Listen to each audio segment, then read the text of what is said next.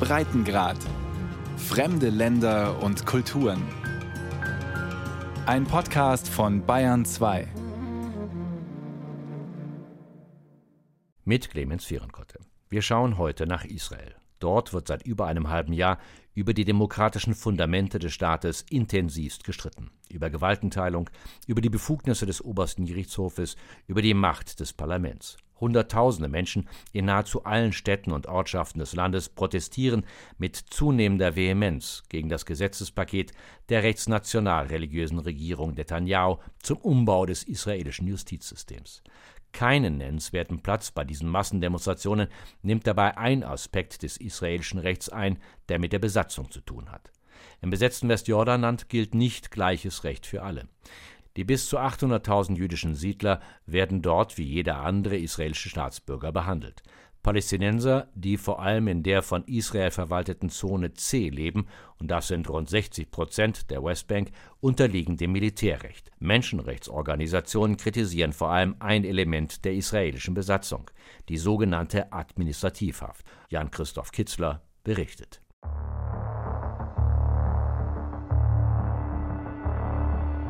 Rund 1000 Menschen sitzen zurzeit unter besonderen Bedingungen in israelischen Gefängnissen. Fast alle sind Palästinenser. Sie werden ohne ein Gerichtsurteil, ohne ein ordentliches Verfahren festgehalten. In der Regel wissen sie nicht, was gegen sie vorliegt. Auch die Dauer der sogenannten Administrativhaft ist ihnen nicht klar. Bis zu sechs Monate kann diese Haft verhängt werden, doch danach kann sie beliebig oft verlängert werden. Acht Jahre am Stück war Menschenrechtsorganisationen zufolge der längste Fall.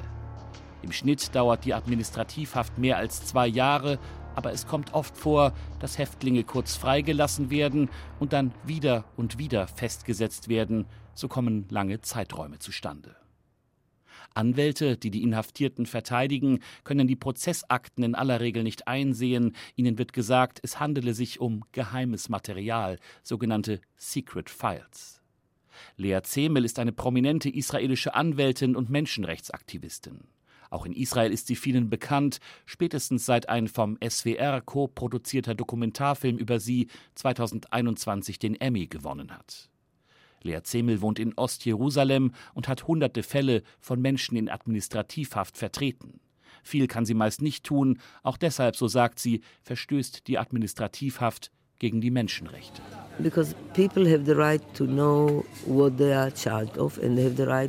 Denn die Menschen haben das Recht zu erfahren, was gegen sie vorliegt. Und sie haben das Recht, sich zu verteidigen, Anschuldigungen zurückzuweisen, zu reagieren und sich zu erklären. Sahar Francis ist eine Kollegin, Rechtsanwältin, gleichzeitig leitet sie die Menschenrechtsorganisation Adamir mit Sitz in Ramallah.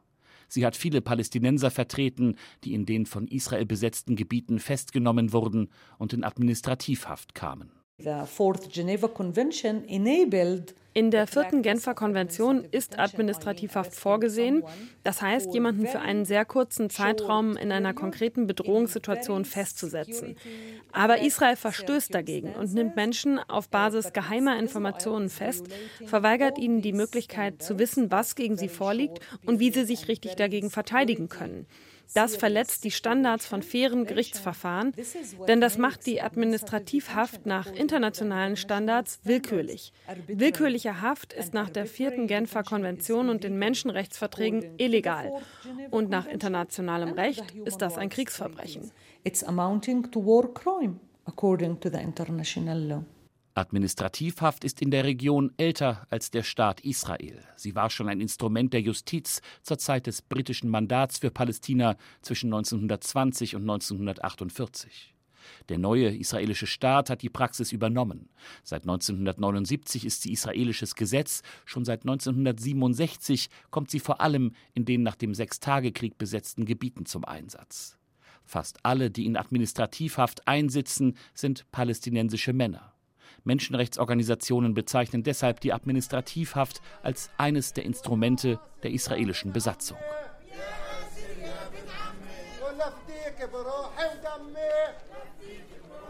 Ein Dienstag in Ramallah. Vor dem Büro des Internationalen Roten Kreuzes haben sich 40, 50 Menschen zum Protest gegen die Haftbedingungen in israelischen Gefängnissen versammelt.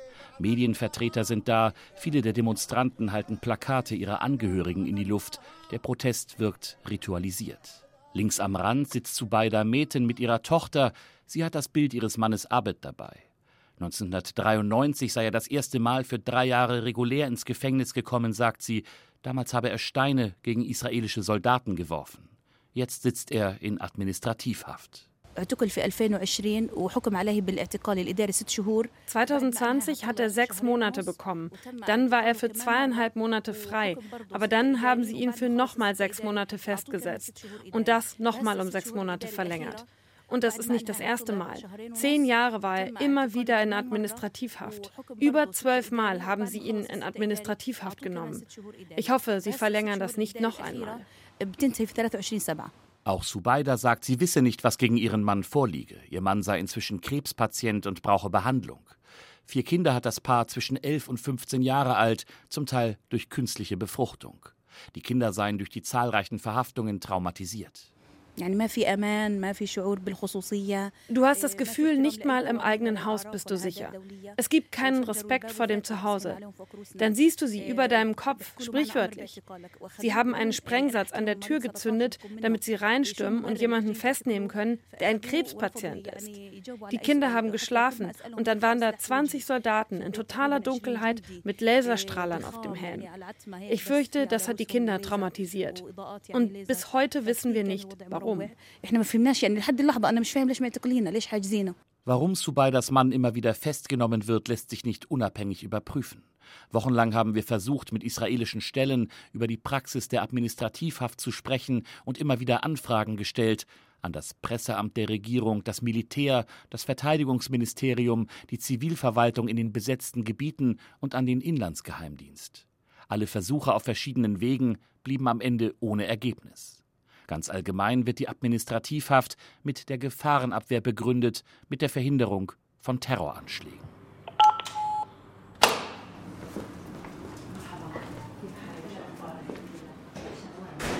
Shawan Jabarin hat so seine Erfahrung mit der Administrativhaft. Sein Büro ist auch in Ramallah, er ist der Direktor von Al-Haq. Die Organisation dokumentiert Menschenrechtsverletzungen. Shawan Jabarin ist es wichtig zu sagen, dass auch Verletzungen durch palästinensische Behörden sein Thema sind. Tatsächlich aber geht es auf der Internetseite von Al-Haq vor allem um die Folgen der israelischen Besatzung. Israel hat Al-Haq 2021 zusammen mit fünf weiteren NGOs zur Terrororganisation erklärt. Beweise dafür hat Israel nicht vorgelegt, deshalb wird dieser Schritt international kritisiert. Jabarin arbeitet schon seit mehr als 35 Jahren für die Organisation. 1994 kam er zum ersten Mal ins Gefängnis. Damals hatte der jüdische Terrorist Baruch Goldstein bei einem Massaker in der Stadt Hebron 29 muslimische Gläubige getötet. Goldstein wird heute in einer Siedlung bei Hebron mit einem Denkmal geehrt. Shaban Jabarin hatte damals begonnen, Fälle von Gewalt durch extremistische jüdische Siedler zu dokumentieren. Seither weiß er, wie sich das anfühlt. Sieben Jahre, so sagt er, saß er insgesamt in Administrativhaft.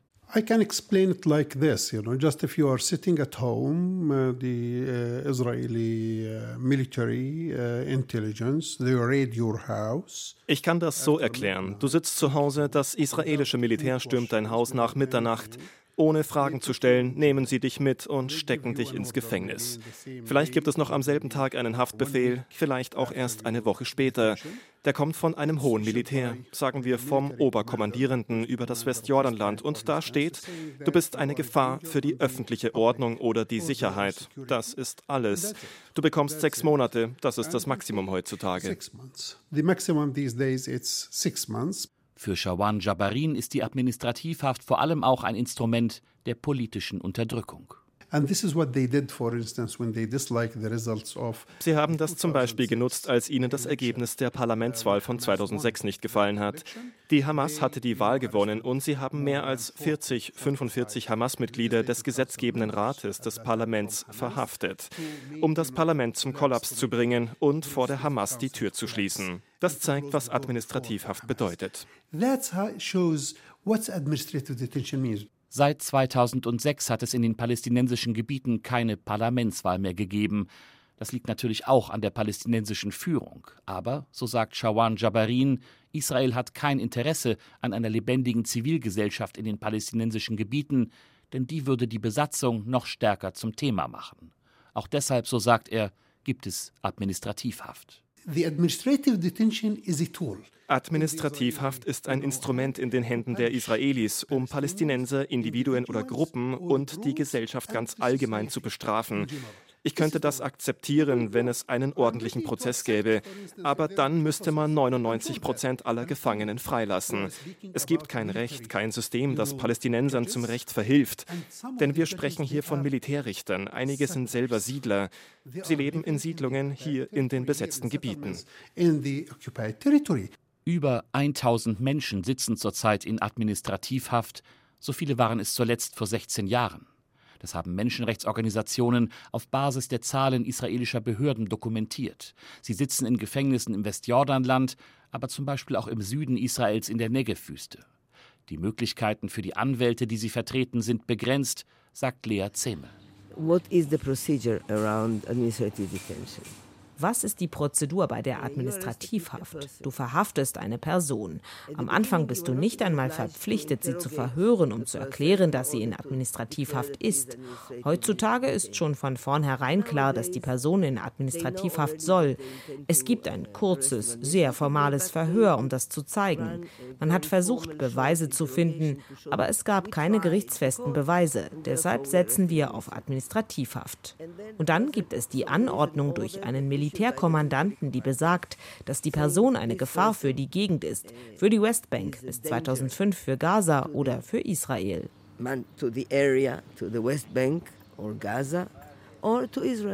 Einsicht in die Gerichtsakten gibt es nicht, Secret File heißt es dann. Immerhin, eine gerichtliche Anhörung ist im Verfahren vorgesehen. Das kann dann zum Beispiel ein Militärgericht im Westjordanland sein oder auch ein Bezirksgericht in Israel. Der Richter sitzt da und die Informationen werden nur sehr oberflächlich überprüft. Die Leute von den Sicherheitsdiensten kommen oder auch nur der Staatsanwalt und es heißt, wir sind davon überzeugt, dass die Person eine Gefahr darstellt und deshalb hat sich der Militärkommandeur für Administrativhaft entschieden. Wir müssen ihn sechs Monate festsetzen. Der Richter kann sich dann das Material ansehen. Wir als Anwälte können nicht viel tun, außer die Person, die den Fall vorträgt, zu befragen. Sahar Francis, ihre palästinensische Kollegin aus Ramallah, bestätigt das. Das sind schwierige Fälle, denn es ist frustrierend, jemanden zu verteidigen, ohne die Gründe für seine Inhaftierung zu kennen, ohne zu verteidigen und argumentieren zu können in einem Fall, in dem alles geheim ist. Man muss dem Richter vertrauen, der die geheimen Unterlagen sieht, dass er objektiv ist und eine richtige Entscheidung trifft. Aber meiner Erfahrung nach funktioniert das nicht. Man hat nicht viele Erwartungen, dass sie ihre Entscheidung ändern. Und auch der oberste Gerichtshof, wenn man sich die Entscheidungen ansieht, ist sehr selten gegen die Praxis der Administrativhaft eingeschritten interfered in the policy of the use of administrative detention. It was very limited. Nahezu bei Null, so sagte Sahar Francis, sei die Chance, dass ein Militärrichter eine Anordnung auf Administrativhaft zurücknimmt oder die Haftzeit verringert. Auf die Frage, bei wem das Instrument der Administrativhaft zum Einsatz kommt, sagt sie: It's very easy way das ist ein sehr einfacher Weg, jemanden festzusetzen. Bei den meisten Fällen geht es um politischen Aktivismus, um Studenten bei Demonstrationen zum Beispiel. Und weil es nicht genügend Beweise gibt, nehmen sie als Grund für eine Verhaftung eine Bedrohung für die Sicherheit. Das wurde oft gegen Studierende eingesetzt und politische Führer, sogar gegen Professoren an den Universitäten. Der Hauptvorwurf ist, sie würden zur Gewalt aufrufen and the main claim would be their inciting for violence. Israelische Menschenrechtsorganisationen kritisieren die Administrativhaft. Die Organisation B'Tselem beispielsweise hat die Fälle der letzten Jahre dokumentiert und fordert ein Ende dieser Praxis. Dror Sadot, die Sprecherin von B'Tselem. Das ist eine Menge Bürokratie. Da ist es einfacher, jemanden mit Hilfe von Administrativhaft festzusetzen. Das ist so einfach wie nur möglich. Es gibt da eine Fassade der juristischen Überprüfung. Nach einer Woche muss der Fall vor einen Richter, der die Administrativhaft genehmigt. Ich glaube, in nur einem Prozent der Fälle wurde abgelehnt. In 99 Prozent wurde das genehmigt. Eine Fassade. In 99 Prozent der Fälle genehmigen die Richter alles, was das Militär ihnen sagt. Most of the times, 99%, the judges are just approving everything that the state, that the army is telling them. In einem Café in Ramallah sitzt Ahmad Katamisch. Er ist schon über 70 Jahre alt, war Hochschullehrer, er schreibt Artikel und politische Analysen und er war aktiv in der Volksfront für die Befreiung Palästinas, die von der EU und den USA als Terrororganisation eingestuft wird.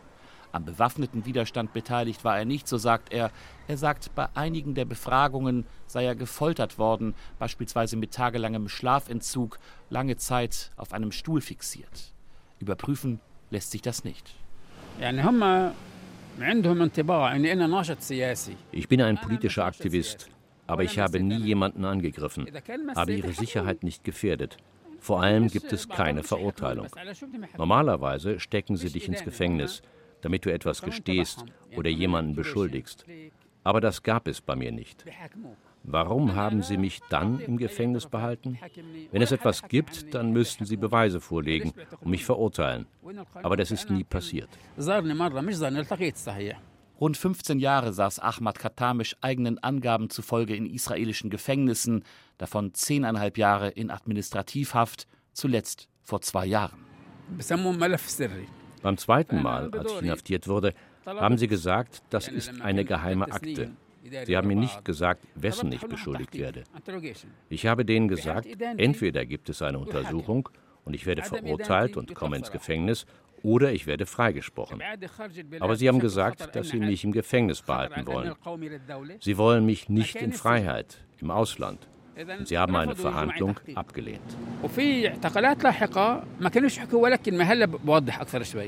Ahmad Katamisch ist einer derjenigen, die der Staat Israel über Jahre aus dem Verkehr gezogen hat. Gerichtsakten haben er und seine Anwälte nie zu sehen bekommen. Für Katamisch ist auch sein Fall willkürliche Unterdrückung. Sie können kommen und dich aus allen möglichen Gründen ins Gefängnis bringen. Du kannst sagen, dass es hier keine Freiheit gibt. Und das kann genug Grund sein, dich festzusetzen. Wenn du dich engagierst, Flugblätter verteilst, an einer Demonstration, an Versammlungen teilnimmst. Das reicht, um festgesetzt zu werden. Ich war einmal sieben Monate im Gefängnis, weil ich einen Vortrag gehalten habe. Und dann noch einmal für drei Jahre für zwei weitere Vorträge. Die Haft hat sein Leben verändert. Ahmad Katamisch sagt, er gehe kaum noch in die Öffentlichkeit, nehme an keiner Beerdigung teil. Zur Wahrheit über die Administrativhaft gehört, dass sie in seltenen Fällen auch bei israelischen Staatsbürgern angewendet wird. Aber auch hier ist der Zusammenhang meist die israelische Besatzung.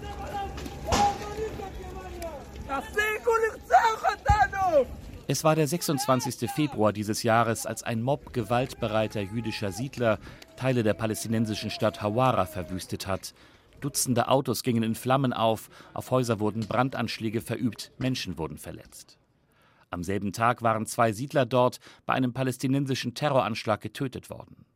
Hunderte griffen nun zur Selbstjustiz und wollten Rache. Das israelische Militär schritt zunächst nicht ein, später sprach die Militärführung von einem so wörtlich Pogrom durch die Siedler. Gegen 17 der Siedler wurde ermittelt, nur zwei von Hunderten kamen ins Gefängnis in Administrativhaft. Nach zwei bzw. drei Monaten sind sie längst wieder auf freiem Fuß.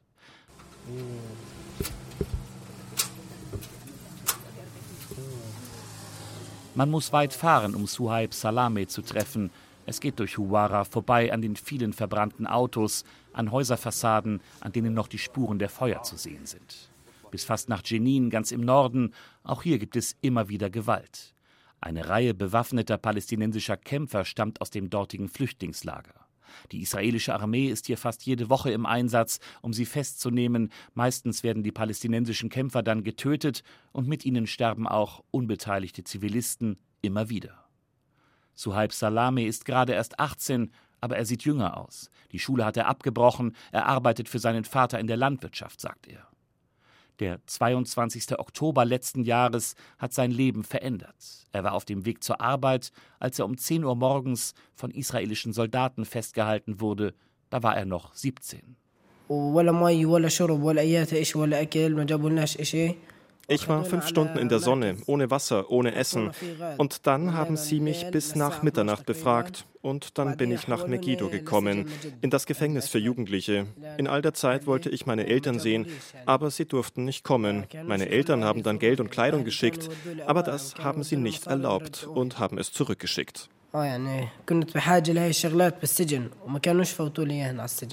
Fast täglich finden in der Gegend Einsätze des israelischen Militärs statt. Erst vor ein paar Wochen, so berichtet es Suhaib, hätten Soldaten drei Zwölfjährige festgenommen. Suhaib zeigt Fotos von blauen Flecken, die von den Schlägen der Soldaten stammen sollen. Er berichtet von seinen harten Wochen im Gefängnis, von Appellen, Handschellen, Verhören. Besonders schlimm war es für Suhaib in den sechs Monaten, in denen er in Administrativhaft war, seine Familie nicht zu sehen. Ja, ich wollte meine Mama sehen, meine Brüder, meine Schwester. Ich habe immer wieder nach ihnen gefragt. Ich bin ein kleiner Junge und ich wollte sie sehen. Es gab kein Telefon, nichts, wie ich mit ihnen kommunizieren konnte. Ich bin ein kleiner Junge, ich war unter 18 und ich konnte niemanden sehen. Menschenrechtsorganisationen dokumentieren immer wieder Fälle, in denen Minderjährige in Administrativhaft kommen. Und auch Suhaib sagt, er wisse nicht, warum er ins Gefängnis musste. Ich weiß bis heute nicht, warum sie mich festgenommen haben. Sie haben keinen Grund genannt und ich denke, das ist völliges Unrecht. Ich verstehe das bis heute nicht. Ich möchte einfach nur versuchen, mein Leben weiterzuleben, mit meinen Eltern, meiner Familie, mit allem. Bis heute weiß ich nicht, warum sie mich ins Gefängnis gebracht haben. Auf die Frage, wie ihn die Zeit in der Administrativhaft verändert habe, wird er einsilbig und dann erzählt er doch noch etwas. Ich hatte immer ein Hobby. Ich habe zu Hause Vögel gehabt in einem Käfig. Im Gefängnis habe ich verstanden, was Freiheit bedeutet. Das Erste, was ich gemacht habe, als ich draußen war, ich habe die Vögel freigelassen. Ich habe verstanden, was Freiheit auch für sie bedeutet. Lea Zemel, die israelische Anwältin, hat eine Erklärung für die Administrativhaft. Für sie ist sie ein wichtiges Instrument der israelischen Besatzung. Da gehe es gar nicht so sehr um den einzelnen Fall. Zuerst einmal geht es darum klarzustellen, wer der Boss ist. Bei all diesen Verhaftungen wird sehr aggressiv vorgegangen. Da wird nicht einfach angeklopft. Sie sprengen deine Tür auf und brechen in deine Wohnung ein. Auch in den ganz einfachen Fällen geht es darum, Leute einzuschüchtern. Das funktioniert, das ist effektiv. Du wächst die ganze Familie auf, die Nachbarn. Damit wird gezeigt, wir sind hier, wir beherrschen dich, wir kriegen dich, wo immer du bist.